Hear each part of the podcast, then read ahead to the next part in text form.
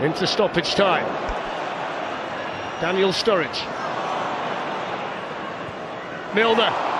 Can he tee up someone in red? And it goes towards Lovren.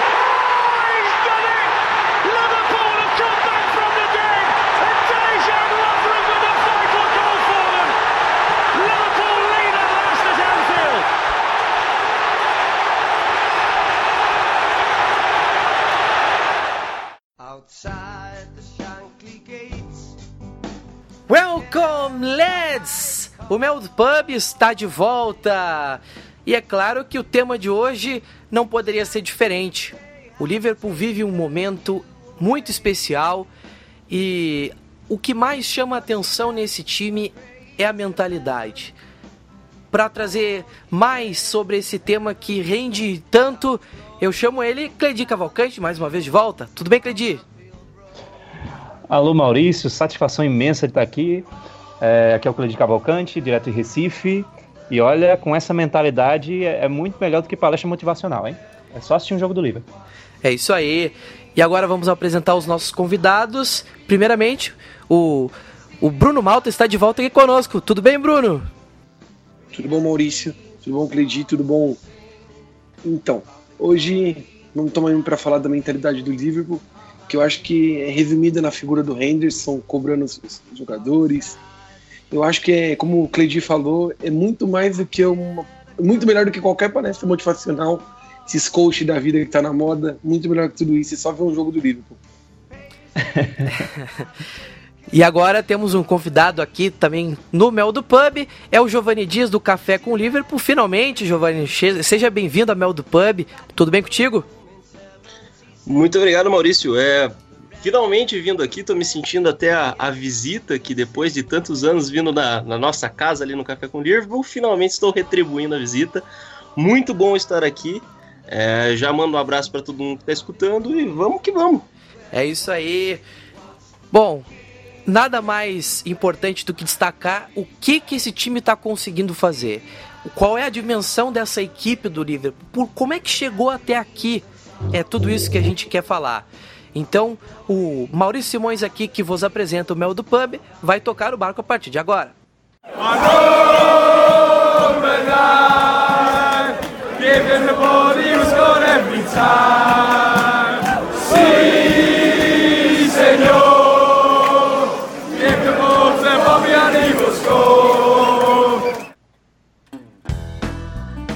Olha, é difícil a gente pegar um ponto de partida dessa mudança de mentalidade da equipe e do clube em especial. E aí, Giovanni, eu queria começar contigo, porque ah, pegando até o, aproveitando o tema da que tocaste na retrospectiva do Café com Liverpool da década, porque o clube passou por uma época muito complicada, muito inconstante, realmente é a legítima banterera. E não sei se para ti essa mudança ela começa com a chegada uh, do Brendan Rodgers ou se é a chegada do Klopp que realmente dá esse start para essa mudança que o Liverpool passa. Para ti, qual é o ponto de partida dessa mudança de mentalidade? É, isso, isso é uma pergunta que eu, eu já me fiz bastante. Eu acho que a gente tem dois, dois modelos diferentes para respostas. É, eu acho que o principal ponto disso aí, com todo respeito ao trabalho que o Rogers fez e tudo mais, mas eu acho que o trabalho que o Rogers fez em 2014, é, 2013, 2014, para o trabalho de 2015 e de, posteriormente 2016 são trabalhos completamente diferentes. Então não tem como eu falar que 2013, 2014 foi um turning point na história do Liverpool, sendo que meio que se seguiu ali a bandeira. Então eu acho que uh, para responder isso, quando foi esse ponto de partida na mudança de mentalidade, eu tenho duas respostas diferentes e as duas acontecem dentro da, da era do Klopp. A primeira delas é na chegada do Klopp, no primeiro dia do Klopp, quando ele fala We have to change from doubters to believers. É, eu acho que aquilo ali resume não só. Não, não é só uma frase feita de um treinador que quer agradar a torcida é um treinador que realmente entendia que a torcida precisava voltar a acreditar no clube. Era difícil pedir algo para uma torcida que vinha já quase 10 anos sem brigar por absolutamente nada, mas por algum motivo a gente acreditou. E foi isso que moveu o time durante muito tempo até começar a ver os títulos. É, eu já tinha falado isso no Café com o Liverpool anteriormente, mas vale ressaltar aqui. Essa mudança de mentalidade da torcida em relação ao clube, ela pode ser resumida estritamente nas derrotas. E não foram poucas nos primeiros anos do início da, da era Klopp. Quando se perdeu para o Sevilha na final da, da Europa League, ninguém pensou em abandonar o barco e todo mundo sabia que vinha anos melhores. Quando foi perdeu para o Real Madrid, a mesma coisa, quando perdeu para o City lá na Copa da Liga. Então as derrotas acabaram mostrando esse estreitamento entre time e torcida, que era algo que a gente precisava muito. Na questão de futebol, é, eu a gente fez uma, uma retrospectiva recentemente sobre os cinco jogos mais importantes da década. E eu precisei falar que um dos meus jogos mais importantes da década foi a final em Kiev. É, e por que eu falo isso? Te, existe um texto, eu acho que é do Trent Alexander-Arnold, na Players Tribune, que ele fala sobre a importância de Kiev na formação da mentalidade dos jogadores. Ele fala que a partir daquela derrota, o time aprendeu como é jogar uma final, o time aprendeu o que é necessário para ser campeão. E é uma coisa que a gente viu. O, o Real Madrid, é, ele, ele, como já era um time rodado, era um time experiente, era um time vitorio, vitorioso, mostrou para o Liverpool naquele momento como o time precisava se portar em determinados jogos. E, e eu acho que isso todos os jogos grandes a gente vê o time com essa mentalidade hoje. É o time que joga, faz o resultado, coloca o jogo debaixo do braço, administra da maneira que faz, faz o que é necessário para se ganhar. É, existe um ditado em alemão que eu nem vou tentar falar, mas eu já tinha mencionado isso antes. Mas esse ditado fala que um cavalo bom pula o quão alto precisa ser saltado. E o Liverpool faz isso hoje. Então, se precisa ganhar de 1 a 0 ganha de 1 a 0 Se precisa fazer 4 a 0 ganha de 4 a 0 Eu acho que essa mentalidade que o time mostrou e vem mostrando hoje é um fruto direto da nossa derrota em Kiev, que acabou servindo como aprendizado, assim como todos os grandes times do mundo faz. Então, para sintetizar minha resposta, existiu uma mudança de mentalidade no começo da era Klopp em relação à torcida, trazer a torcida de volta para o clube, fazer Anfield uma fortaleza, e a derrota acabou sendo uma retificação de como o time precisa jogar, uma mentalidade dentro do grupo. E eu acho curioso esse processo todo. E, o, o Bruno, é, é, é, curioso a gente analisar todo o processo que, que culminou na conquista da Liga dos Campeões. Mas foram três derrotas em decisões, em partidas importantes, em finais. E, e dá para diferenciar o caminho tanto para a final da Copa da Liga, para o final da, da Europa League, até a final da Champions em 2018 em Kiev. E, e, e qual foi para ti o, o, grande momento em que a equipe do Liverpool passou a, a entrar de fato é, entre as, as cartadas, começou a dar as cartas de fato, e nesses momentos? Qual foram os momentos assim de ponto de virada que começaram a elevar o patamar da equipe e a tornar o Liverpool uma equipe é, mais presente dentre os contenders do futebol europeu? Eu acho que nesse sentido tipo, de mudar o patamar para entrar novamente entre os grandes, assim, que disputam os títulos do futebol europeu, foi aquele jogo do, contra o Manchester City na Champions de 2018. Porque, assim, o Manchester City vinha colecionando recordes, vinha sendo o time a ser batido dentro da Inglaterra, é, é o time do técnico Guardiola, que vinha de tantos títulos em Champions League, e o Liverpool já tinha quebrado a invencibilidade deles no, no campeonato inglês. Só que aquela vitória, aquele 3 a 0 logo tipo, muito rápido, o Liverpool fez 3 a 0 muito rápido naquele dia, muito rápido mesmo. Aquilo foi uma porrada muito forte no City, muito, muito forte. E ao mesmo tempo, aquilo mudou a cabeça do Liverpool, mudou completamente a cabeça do Liverpool mudou completamente. Então, tudo isso, na minha opinião, consolidou uma mudança de patamar do clube, uma mudança de pensamento. Acho que os próprios jogadores entenderam. Nossa, podemos agora disputar de igual para igual para os principais times europeus. E, ao mesmo tempo, a torcida passou: opa, agora nós temos um time que pode não ganhar, mas vai disputar todo ano. Pelo menos a minha visão, a minha impressão geral é essa. O, o Cledi, agora eu queria tocar num tema que eu sei que toca muito a, ao teu a tua profissão, o teu trabalho, que é a parte de gestão no futebol, no esporte, marketing. Uh, mas uh, em que ponto tu acredita que a mentalidade da gestão do clube favoreceu todo esse processo? Como é que tu enxerga essa mudança, não só com o Klopp, mas a gestão em si, o trabalho do clube de cima para baixo? Olha, de fato eu gosto muito de falar sobre isso e não tem é, agremiação no mundo melhor de se falar a respeito do que do Liverpool, né? Porque desde, desde o momento que você começa a conhecer o Liverpool, qualquer pessoa, fala de maneira geral, você sabe que é um, um clube diferente, que tem uma atmosfera diferente, tem uma, uma áurea, é, uma tradição, um jeito de ver a vida, é uma coisa já é por si só encantadora, sabe? E quando a gente fala de gestão, é, é um pouquinho mais complicado, porque naturalmente a, o objetivo primordial é você gerar lucro, você é, começar com X no início de um, de um ano fiscal e terminar com esse número acrescido de mais tanto, né? Mas, embora isso seja importante, e a gente vê que isso está acontecendo nos, nos contínuos balanços fiscais que o clube vai anunciando, é interessante saber como isso está aliado a outras coisas e acaba que o lucro, o, o resultado financeiro, acaba sendo consequência de tudo que vem sendo feito. Né?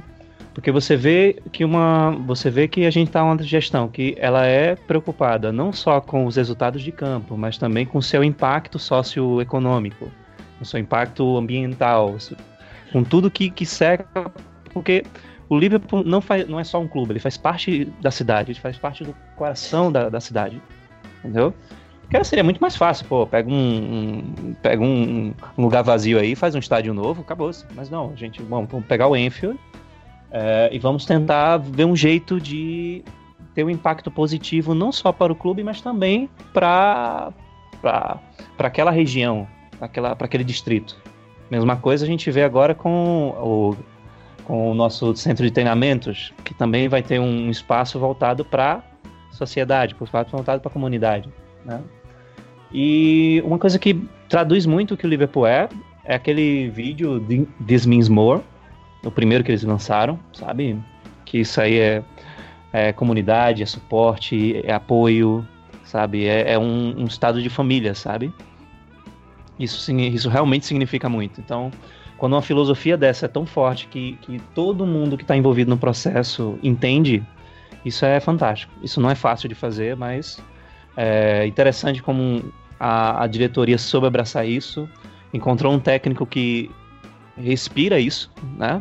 Tanto que a primeira frase que ele fala de a gente deixar de, de, duvidar e passar a se tornar pessoas que acreditam, isso é uma declaração dos novos tempos. Isso não é simplesmente uma frase de efeito, como foi, foi dito aqui. Isso é uma forma de ver a vida. E eu acho que não teria outra pessoa melhor para estar tá à frente do, da equipe do que o, o Klopp não veria outra diretoria melhor hoje do que a diretoria que temos hoje, da Fenway Sport Group, né, o Peter Moore principalmente. Peter Moore é até um aspecto, um aspecto interessante disso tudo, porque ele é, ele é um, um profissional extremamente gabaritado, mas ele também é torcedor. E isso acaba, ele acaba juntando o melhor dos dois mundos, sabe? Você tem aquele laço emocional, você trabalha com paixão, e você também trabalha com eficiência. Tanto que isso reflete na, nas contínuas é, fechamentos comerciais, acordos comerciais, melhor dizendo. Né? A, própria, a própria Nike chegando aí já é uma declaração disso. Então é, é muito bom ver que a gente vê muita coisa boa em campo, mas tudo isso que está acontecendo não é por acaso. Não é por sorte ou por ah, o Liverpool está sendo ajudado. Não, não, tem nada a ver com isso, sabe? Porque por mais que você tenha até situações pontuais, você tem que olhar o contexto inteiro. O contexto inteiro é muito favorável, sabe? É, é, tudo trabalhando junto, é como se fosse uma engrenagem, sabe? E tá tudo, tudo, cada um faz sua parte ali. E isso é intenso. Isso aí também é questão de mentalidade. Os, todo mundo que está envolvido entende isso. Até, até quando eu trabalhei todos esses anos com o Liverpool, nunca, nunca tive a oportunidade de ir lá, mas é, em, cada, em cada e-mail, em cada instrução, em cada reunião, era tava muito forte isso. Até o trabalho dos bastidores que ninguém vê, né? É muito forte essa filosofia, essa filosofia de que, pô, nós aqui é diferente. Liverpool é diferente, né? Pode não ser o melhor que você já viu na sua vida, né? Você é, não pode, pode não ter um camisa 10, não pode não ter um meia criativo, como o pessoal gosta de pedir, mas aqui é diferente. É do nosso jeito. E agora estamos colhendo algum dos frutos disso. E não tem, não tem como não se emocionar, não tem como não ficar animado, seja o Cledi profissional, seja o Cledi torcedor. É muito, é muito bom estar tá vivendo esse momento, especialmente pelo que é, eu já vi, né? Que eu já vi esse, esse time beirar falência no início da década e hoje está aqui é, nadando de braçada e a gente aqui na dúvida se vai ser invicto ou não. É uma dúvida e tanto. Uh, uma coisa que eu considero fundamental numa equipe vitoriosa é questão de ter lideranças. O papel de liderança é fundamental. E tem diferentes lideranças, a liderança pessoal, o cara que tenha o, o perfil de líder e tem a liderança técnica. E o Liverpool foi começando a ter essas pessoas mais próximas. Primeiro foi o Henderson, o cara que passou por todo esse processo de, uh, de deterioração do clube até a época da nova cara que o clube passou a ter. Depois chegou o James Milner. Só que o Liverpool precisava de lideranças não só pessoais, mas técnicas. E chegou ele, Virgil van Dijk. Mas a minha pergunta para ti, Giovanni, não é só sobre o Van Dijk. É, até que ponto a chegada do Van Dijk ajudou o Henderson e o Milner, mas eu queria também, uh, qual dessas duas contratações foram mais determinantes para o sucesso da equipe depois da, da derrota para o Real Madrid? A chegada do Van Dijk, a aclimatação dele ou a chegada do Alisson. Qual dessas duas contratações foi mais importante para o Liverpool ser uma equipe muito mais é, madura dentro de campo? É, essa toda vez que a gente vai falar sobre o, sobre o Virgil, é, me lembro, eu sempre penso na mesma coisa todas as vezes que eu preciso falar sobre ele, que é um evento que quando o Shankly trouxe o, o Ron Yeats para ser o zagueiro central do time, para ser o, a pilastra do time. Ele apresenta ele na, na, coletiva de imprensa falando: Take a walk around my central half. He's a colossus. Tipo, seria tem uma volta sobre o meu sobre o meu zagueiro, porque ele é um colosso. E toda vez que eu penso no, no Virgil van Dijk, é, é exatamente essa frase que sintetiza o que ele é, um colosso dentro de campo. Mas mais do que isso, eu acho que o que você falou sobre é, essa ideia de, de lideranças é, é, é algo que, para mim, é, eu joguei futebol durante um tempo aí, quase, quase como profissional, e jogando na parte de, de trás ali do, do defesa, eu, eu, sempre percebia que os melhores jogadores eram sempre os jogadores mais vocais, principalmente na parte de trás do campo. Você precisa de um centroavante, de um zagueiro que fale o tempo todo, você precisa de um lateral que converse, você precisa de um goleiro que grite com o seu time. E hoje, esse time é tão bom fazendo isso. Com a chegada do Alisson, eu acho que incrementa. O Van Dijk e o Alisson, eles meio que se complementam. Então, não, não adianta me pedir para comensurar qual é melhor, qual foi mais importante, porque eu simplesmente não vou conseguir fazer isso.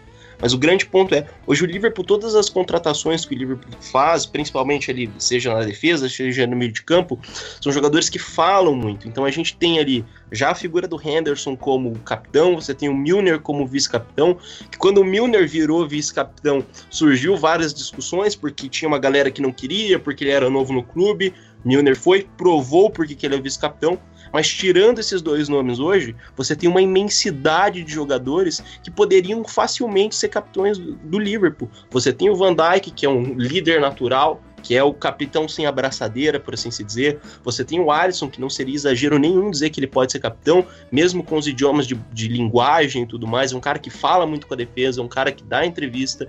É, você tem o Robertson, que é capitão da Escócia. Você tem o Trent, que todo mundo espera que um dia seja o capitão natural, o menino que seria ali o complemento do Gerrard, que nasceu em Liverpool e virou jogador do time que torce. É, mais para frente você ainda tem nomes, assim, o próprio Fabinho, que é um, um, uma pessoa que fala muito, um cara que organiza a defesa. Enfim, você tem uma imensidade de jogadores. Eu acho muito importante você ter um time nesse, nesse aspecto de liderança, porque quando você pensa em times que construíram dinastias, vamos até fazer o trabalho reverso e olhar para o vizinho do mal ali, que foi o Manchester United durante é, toda, toda a era de dominância dele, ali, nos anos 90 até quase 2010, 2011. É, eles tinham muitos líderes em campo. Você tinha ali o Scholes, o Giggs, que eram caras que falavam muito, Giggs até voltando depois da aposentadoria para exercer esse papel de capitão. E eu acho que o Liverpool tem isso hoje. É, inclusive a renovação do, do, do, Milner algumas semanas atrás, que a gente está gravando isso aqui, mostra isso. Porque mostra que é um time que não quer apenas vencer, mas quer montar uma dinastia de times vitoriosos. E para você montar dinastias de times vitoriosos, você precisa de lideranças muito fortes dentro do elenco. E acho que hoje o Liverpool está reservado a isso. Sobre as comparações ali de Alisson e Van Dijk, é difícil dizer, é, eu, porque a gente está simplesmente falando dos dois melhores jogadores do mundo em suas respectivas posições. O Alisson hoje é indiscutivelmente o melhor goleiro do mundo, ele passa uma segurança muito grande, ele faz o trabalho dos zagueiros ficar muito mais fácil, porque é igual. Hoje a gente está gravando um dia depois do, do, do, do jogo contra o Tottenham, não, não sei quando isso vai ao ar. Mas no jogo contra o Tottenham, você podia observar que uma das coisas que faz o Liverpool time dominante que é, é recuperar a segunda bola e conseguir fazer a pressão na, na saída. E para fazer isso, você facilita demais você jogar com uma linha alta de zagueiros. E você só consegue jogar com uma linha alta de zagueiros se você tiver muito confiança no seu goleiro, que ele vai estar tá lá para resolver caso de cagada. E o Alisson ontem mostrou isso. Várias bolas que foram enfiadas no, no chutão pelo, pelo Tottenham, o Alisson estava lá quase no meio de campo para fazer essa, esse trabalho de zagueiro. Então é, é, difícil conseguir comensurar qual é mais importante, apesar de que eu sempre vou defender essa tese que o Van Dijk foi a contratação que mudou o time do patamar.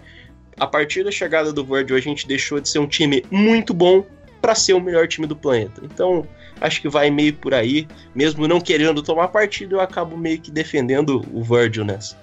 Uh, ô, Bruno, e uma coisa que me chama muito a atenção nessa equipe é que, independente do adversário, independente do, da escalação que está em campo, independente da condição de jogo, o Liverpool tem quase sempre a mesma postura. E isso pegando o recorte de 2018 para cá, que foi realmente um momento em que essa equipe começou a conquistar é uma campanha na Premier League, na Liga dos Campeões, uma campanha extremamente regular ao ponto de ser é, vice-campeão com 90 e, com mais de 90 pontos.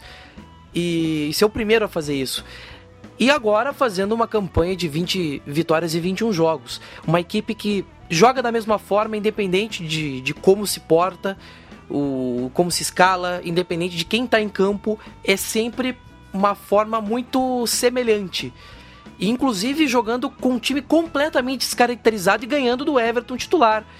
É, essa equipe do Liverpool adquiriu um, um, um coletivo muito forte.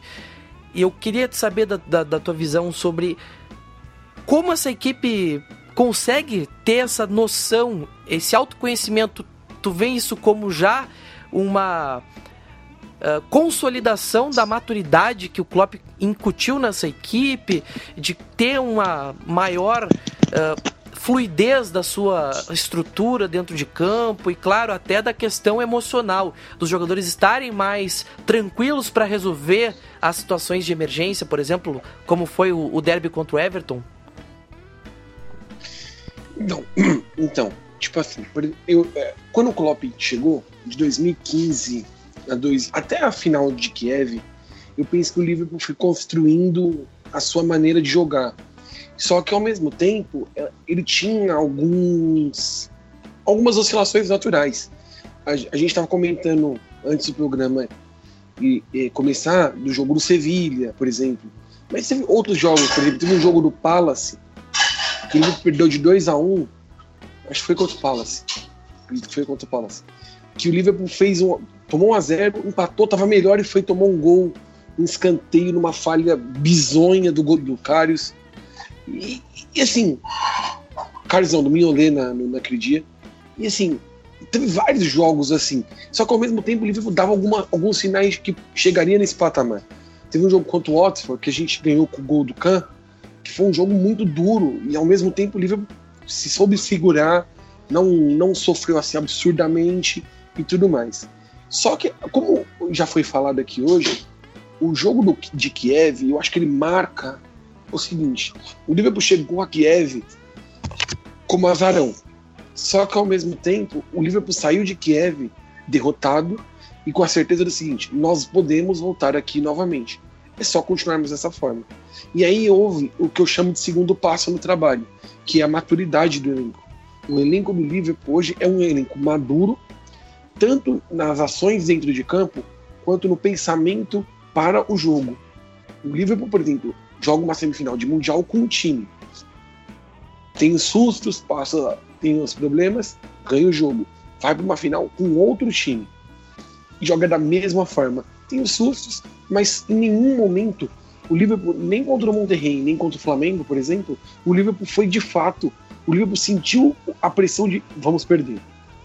Não houve isso. Não houve isso em nenhum dos dois jogos. E contra o Everton, eu acho que isso ainda fica mais claro. Porque o Liverpool colocou um time muito mais alternativo, até do que na semifinal do Mundial. Muito mais. Vários meninos da base.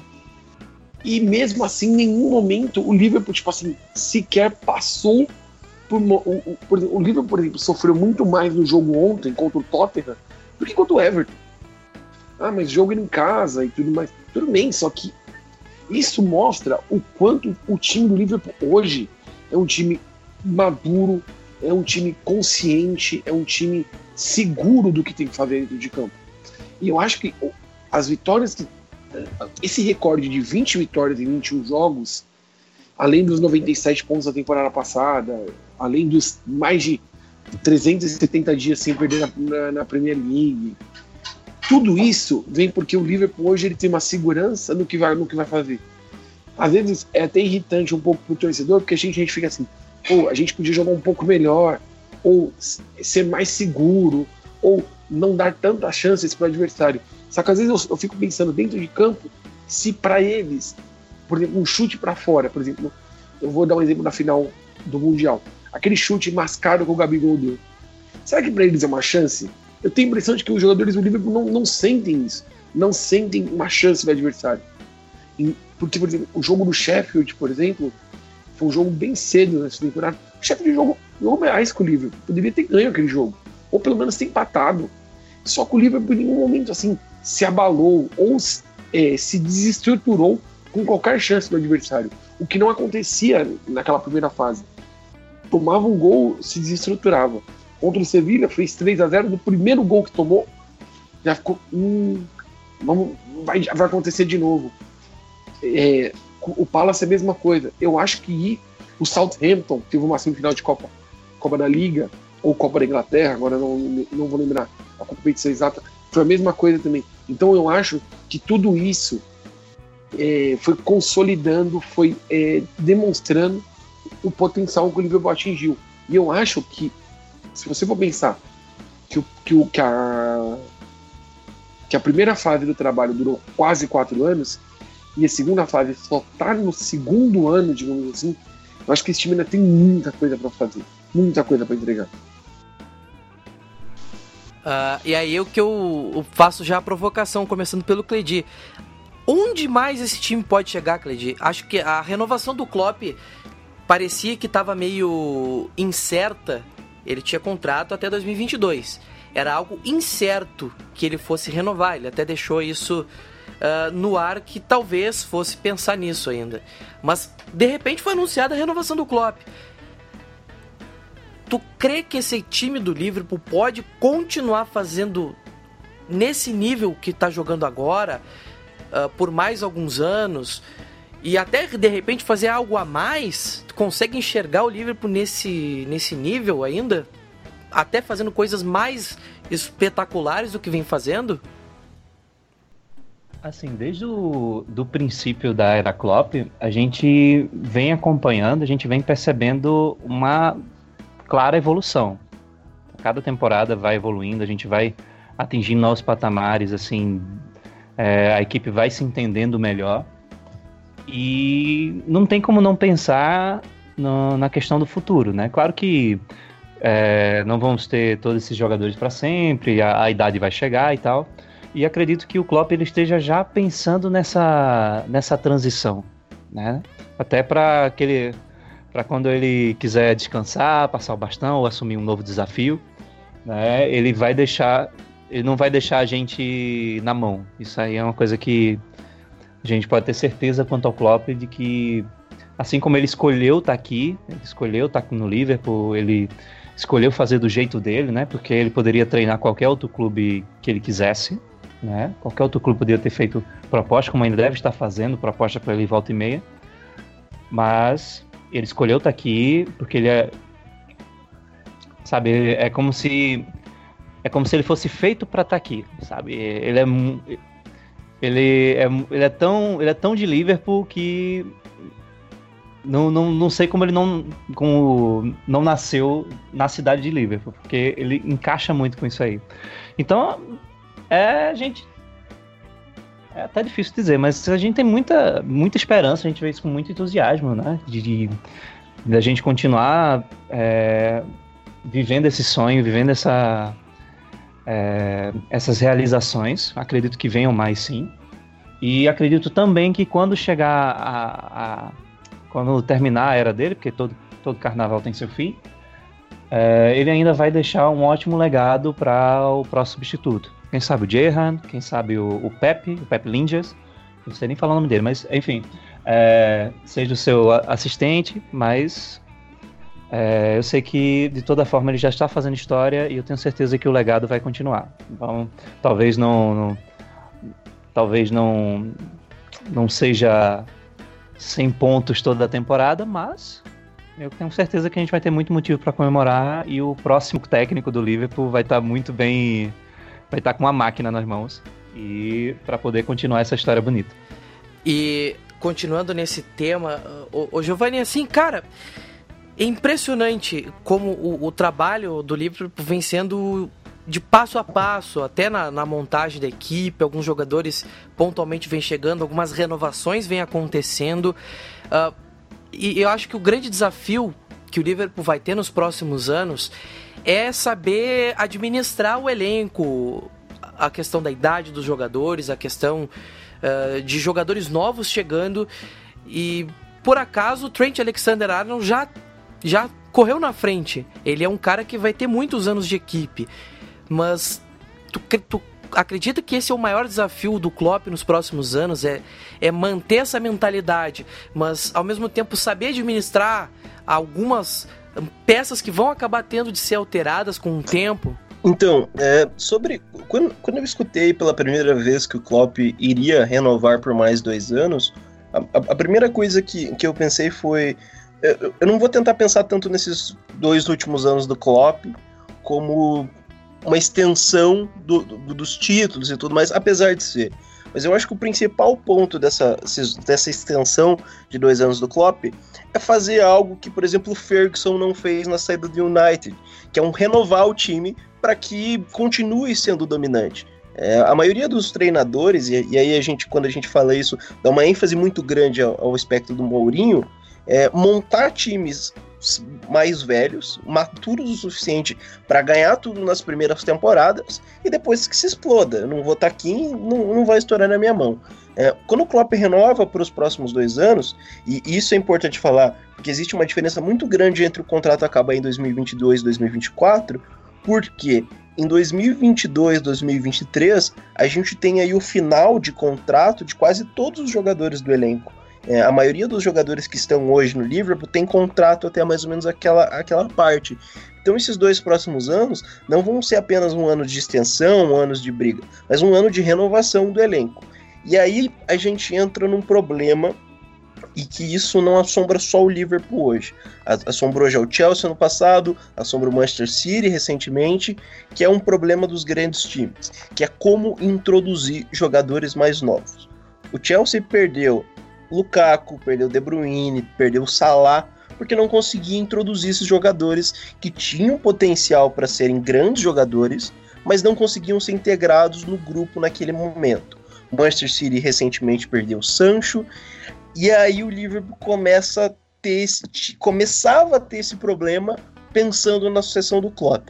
Como o Klopp aumenta dois anos no contrato, já dá uma tranquilizada. Porque hoje a gente fala, por exemplo, você citou o Trent Alexander-Arnold.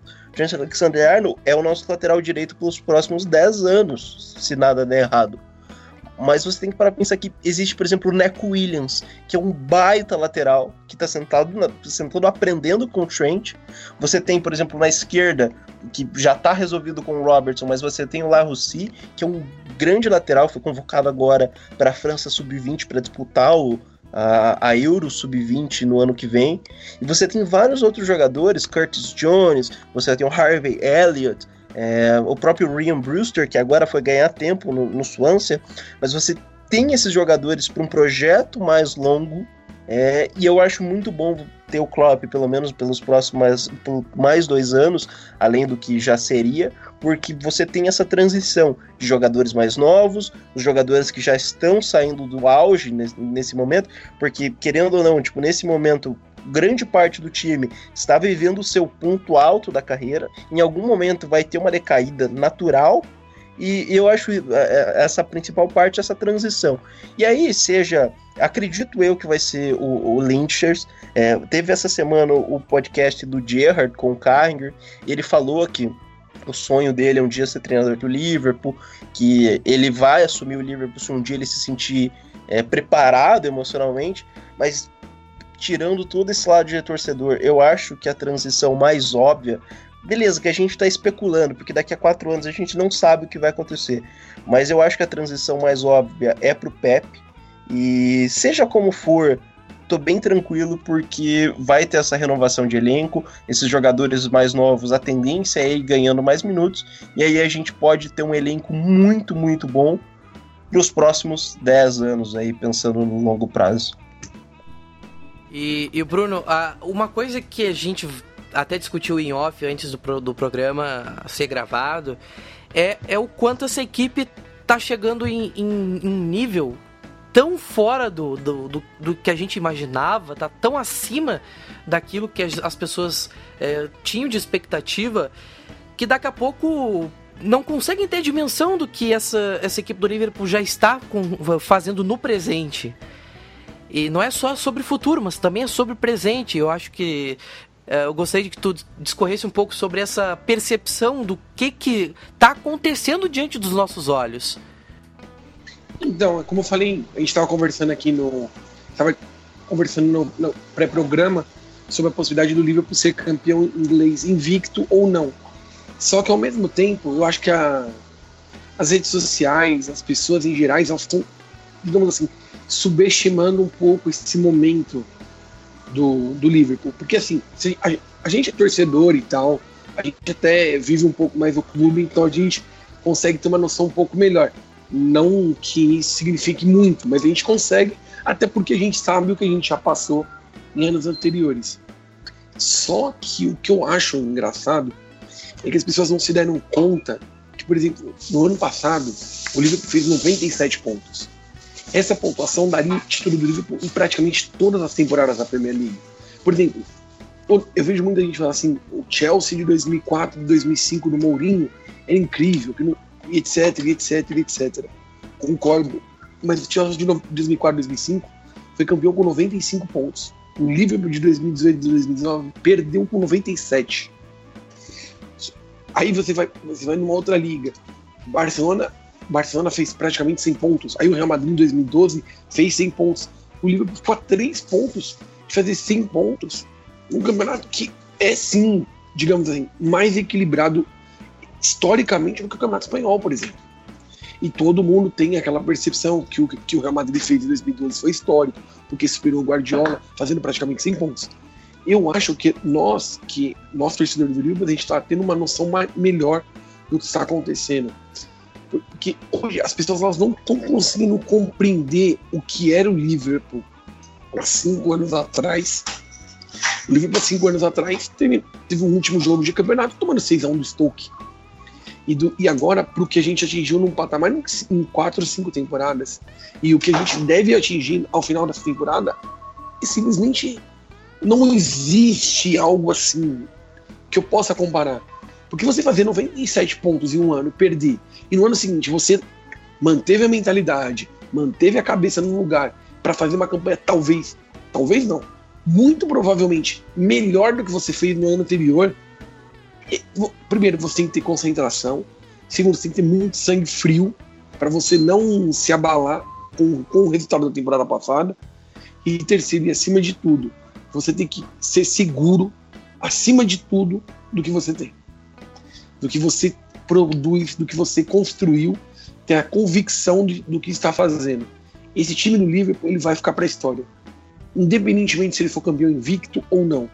As, talvez as se, se a gente for campeão invicto e quebrando todos os recordes, como pode acontecer e como até eu acredito que deva acontecer, as pessoas rapidamente entendam: nossa, uau, o Liverpool atingiu um patamar dos invencíveis, atingiu um patamar superior àquele. Mas uma hora, seja daqui 10 ou 20 anos, as pessoas vão olhar para trás e falar assim: nossa, aquele time do Liverpool de 2018 a 2020, aquele time do Liverpool era um time, olha, fora do padrão, fora do comum, e era um, e é um time que ditou o ritmo do futebol, do futebol mundial nos últimos três anos. O Liverpool mudou a cara do futebol mundial nos últimos três anos. Isso eu não tenho a menor dúvida, e eu acho que as pessoas, se ela, com os títulos, com, é, com as quebras de recorde que devem acontecer, elas vão perceber com mais rapidez. Mas uma hora elas vão. É, esse time já tá na história para mim. Esse time já tá na história, porque ser campeão europeu, fazer a campanha que fez na temporada passada, e provavelmente repetir essa campanha atingindo um patamar ainda maior e conquistando o título, eu acho que vai deixar esse time no, no, no, panteão das grandes equipes da história do futebol mundial. E eu, eu li uma, umas aspas aqui, tanto do Van Dijk quanto do Henderson, que me chamaram muito a atenção. Uh, peguei aqui um tweet da Melissa Red, que ela pegou assim uma frase do Van Dijk sobre é, a reação dele sobre conseguir 61 em 63 pontos. E ele diz: uh, nós temos que ver as coisas que temos que melhorar. E o Henderson, depois do jogo, ele teve. Foi flagrado falando assim que, cara, o jogo foi uma merda. Basicamente. Então, uh, e a mentalidade foi nessa. Temos que continuar trabalhando, temos que ver o que, o que aconteceu. E essa equipe, tem esse espírito de tem que estar tá sempre com fome de mais e mais e mais e mais. E o que me chama a atenção também foi uma entrevista do Berbatov, Dimitar Berbatov, jogador que esteve no Manchester United, no Tottenham. Ele deu uma entrevista antes do jogo contra o Tottenham para Nathalie Gedra na ESPN. E ele disse que quando ele ganhou a Copa da Liga com o Tottenham, ele queria mais, ele queria mais. E esse tipo de coisa uh, ele conseguia enxergar nos jogadores do Liverpool, ele via que os jogadores do Liverpool tinham esse espírito. E aí, Cledi, que eu faço essa provocação. Chegamos num ponto em que a gente está discutindo alguns assuntos que talvez nunca imaginássemos discutir, mas uh, eu até me pego às vezes incomodado com algumas partes, algumas atuações do Liverpool, mas o jogo em si, o time praticamente não passou tanto trabalho assim. Então a, a, mudança de mentalidade ela já trans, eh, transformou não só os jogadores, mas também o torcedor. Perfeito. É... A, a, mentalidade ela tá, tá tão enraigada que alguém que pelo menos assista um jogo, ela, ele vai entender que, que, que é diferente. E o torcedor é, torcedor, acho que ele, o torcedor já por natureza, ele já abraça essa ideia, assim, mesmo nos momentos mais difíceis, né? Mesmo naquela época lá em que a gente quase, quase sofreu falência em primeira, em plena Premier League, né? Mas o, o, o torcedor, ele abraça, ele acredita, ele sempre foi um, já é do contexto histórico da cidade de Liverpool, né? Que sempre foi uma, sempre foi uma cidade meio esquecida, meio né, injustiçada por diversos motivos, então é sempre um, um, um, um povo que trabalha, um povo que, que, que, tem esperança, um povo que luta, sabe? E você vê um, um clube de futebol que não só respeita esse sentimento, não só respeita a cidade, respeita o torcedor, então e o torcedor começa a ver sinais de, de, um, de, um, de um tempo bom, e eu falo isso já há alguns anos, né? Você vê um, o sinal de que as coisas vão melhorar, ele abraça a ideia. E hoje é muito disso, sabe? A gente às vezes até fala de alguns torcedores que reclamam de barriga cheia, né? E a gente fala, oh, você. Um cara desse não viu um, o time do, do Roy Rodson, né? Não viu um Konchesky em campo para estar tá reclamando do Robertson, né? Não, não, tem um, não tinha um, um Poulsen para estar tá aí reclamando do Henderson, mas é, o torcedor, você, o torcedor mesmo, ele tá feliz, ele tá empolgado, ele tá vivendo o sonho, sabe? E, e não de uma maneira que, que a gente perceba algum tipo de soberba, de alguma arrogância, não. Eles estão. É uma, é uma felicidade genuína, sabe? Porque já era desse sentimento, pô.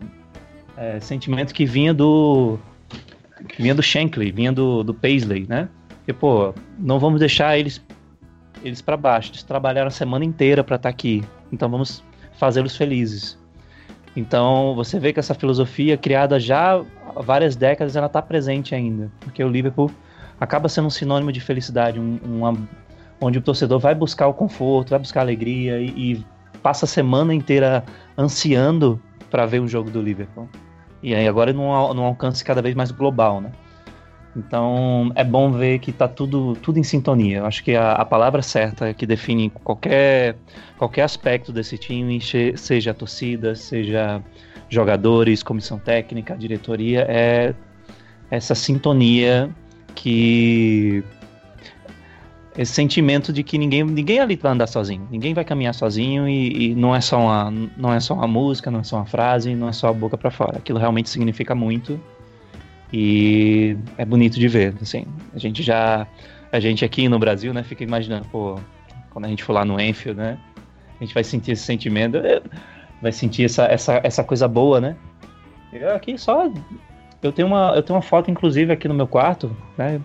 Que eu, eu fiz um quadro dos sonhos, aí um deles é ir pra Enfield, e aí eu peguei uma foto de como quem chega, como quem tá chegando, sabe? Tira a foto de, de baixo para cima, né? Na, na altura da, da calçada e quem olha para cima, assim. Aí toda vez que eu olho para essa foto, eu, eu fico emocionado, de verdade.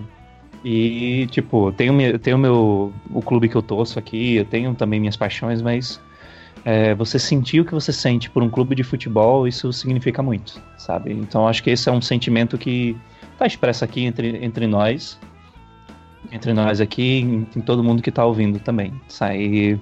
Que como é bom torcer pro Liverpool e como é bom estar tá vivendo esse momento.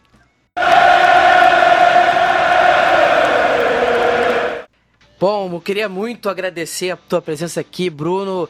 É sempre um grande papo aqui conosco no Mel do Pub. Muito obrigado pela presença aqui no podcast hoje. E então te apresenta aí pessoal que queira te seguir e acompanhar. Olha, eu que agradeço sempre o convite, Maurício, Cledi, Giovanni. Foi sempre um prazer estar aqui. Só vou fazer um último adendo, falar que o Cledi, essa frase que ele falou agora no final aí, sobre pertencer, se sentir assim representado, eu acho que diz muito. Eu, esse último mês aí de dezembro foi um mês de muitas emoções assim para mim.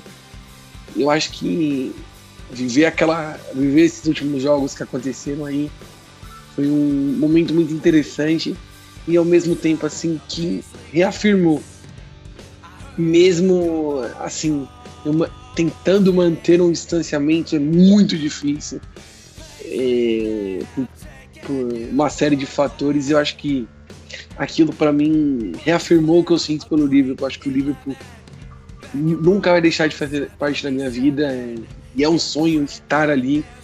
E eu acho que não é um lema e a gente, mesmo distante, a gente se sente um pouquinho parte, um grãozinho ali na, na, no tamanho que é esse clube, na imensidão que é essa, essa instituição. Mas eu quero agradecer novamente o convite de você, Maurício. Obrigado pelo carinho, obrigado pela, pela, pela lembrança. E bom, meu Twitter é o Bruno Malta, com dois underlines no final. E converso muito, falo muito sobre Liverpool, sobre futebol. Então estamos sempre aí. Quem quiser seguir é só naquele follow lá e quiser a gente só chamar que a gente conversa. Também queria agradecer muito, Giovanni Dias, a tua presença aqui no Mel do Pub, sempre de portas abertas aqui pra gente falar de Liverpool. Cara, apresenta mais sobre o Café com Liverpool, fala aí como é que o pessoal pode te acompanhar.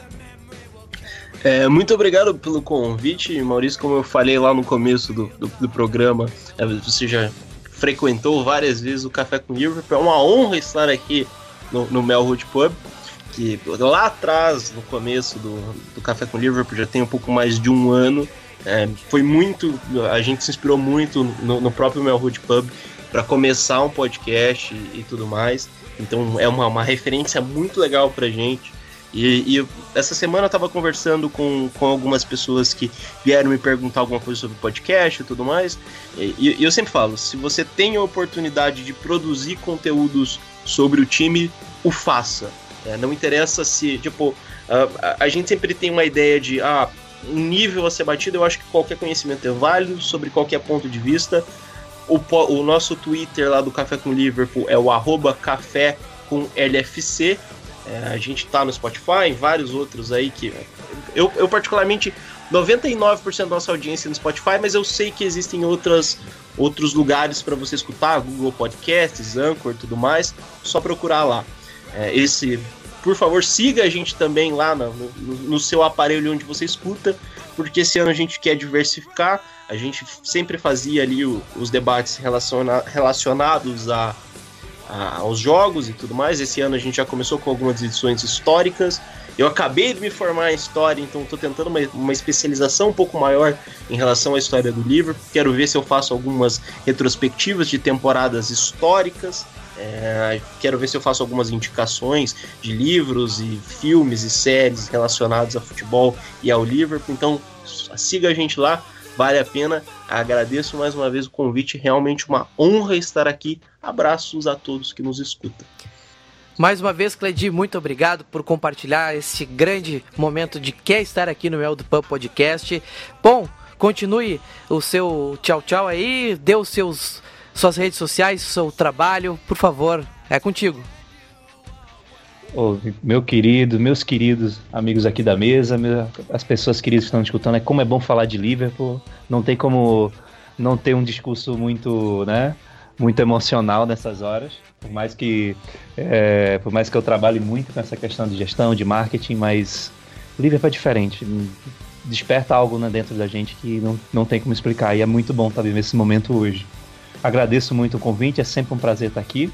É, minha rede social, eu estou tentando virar blogueirinho, mas estou né, pensando ainda, falando de marketing e tal. Então, é, me segue na, no Instagram, arroba inacreditável.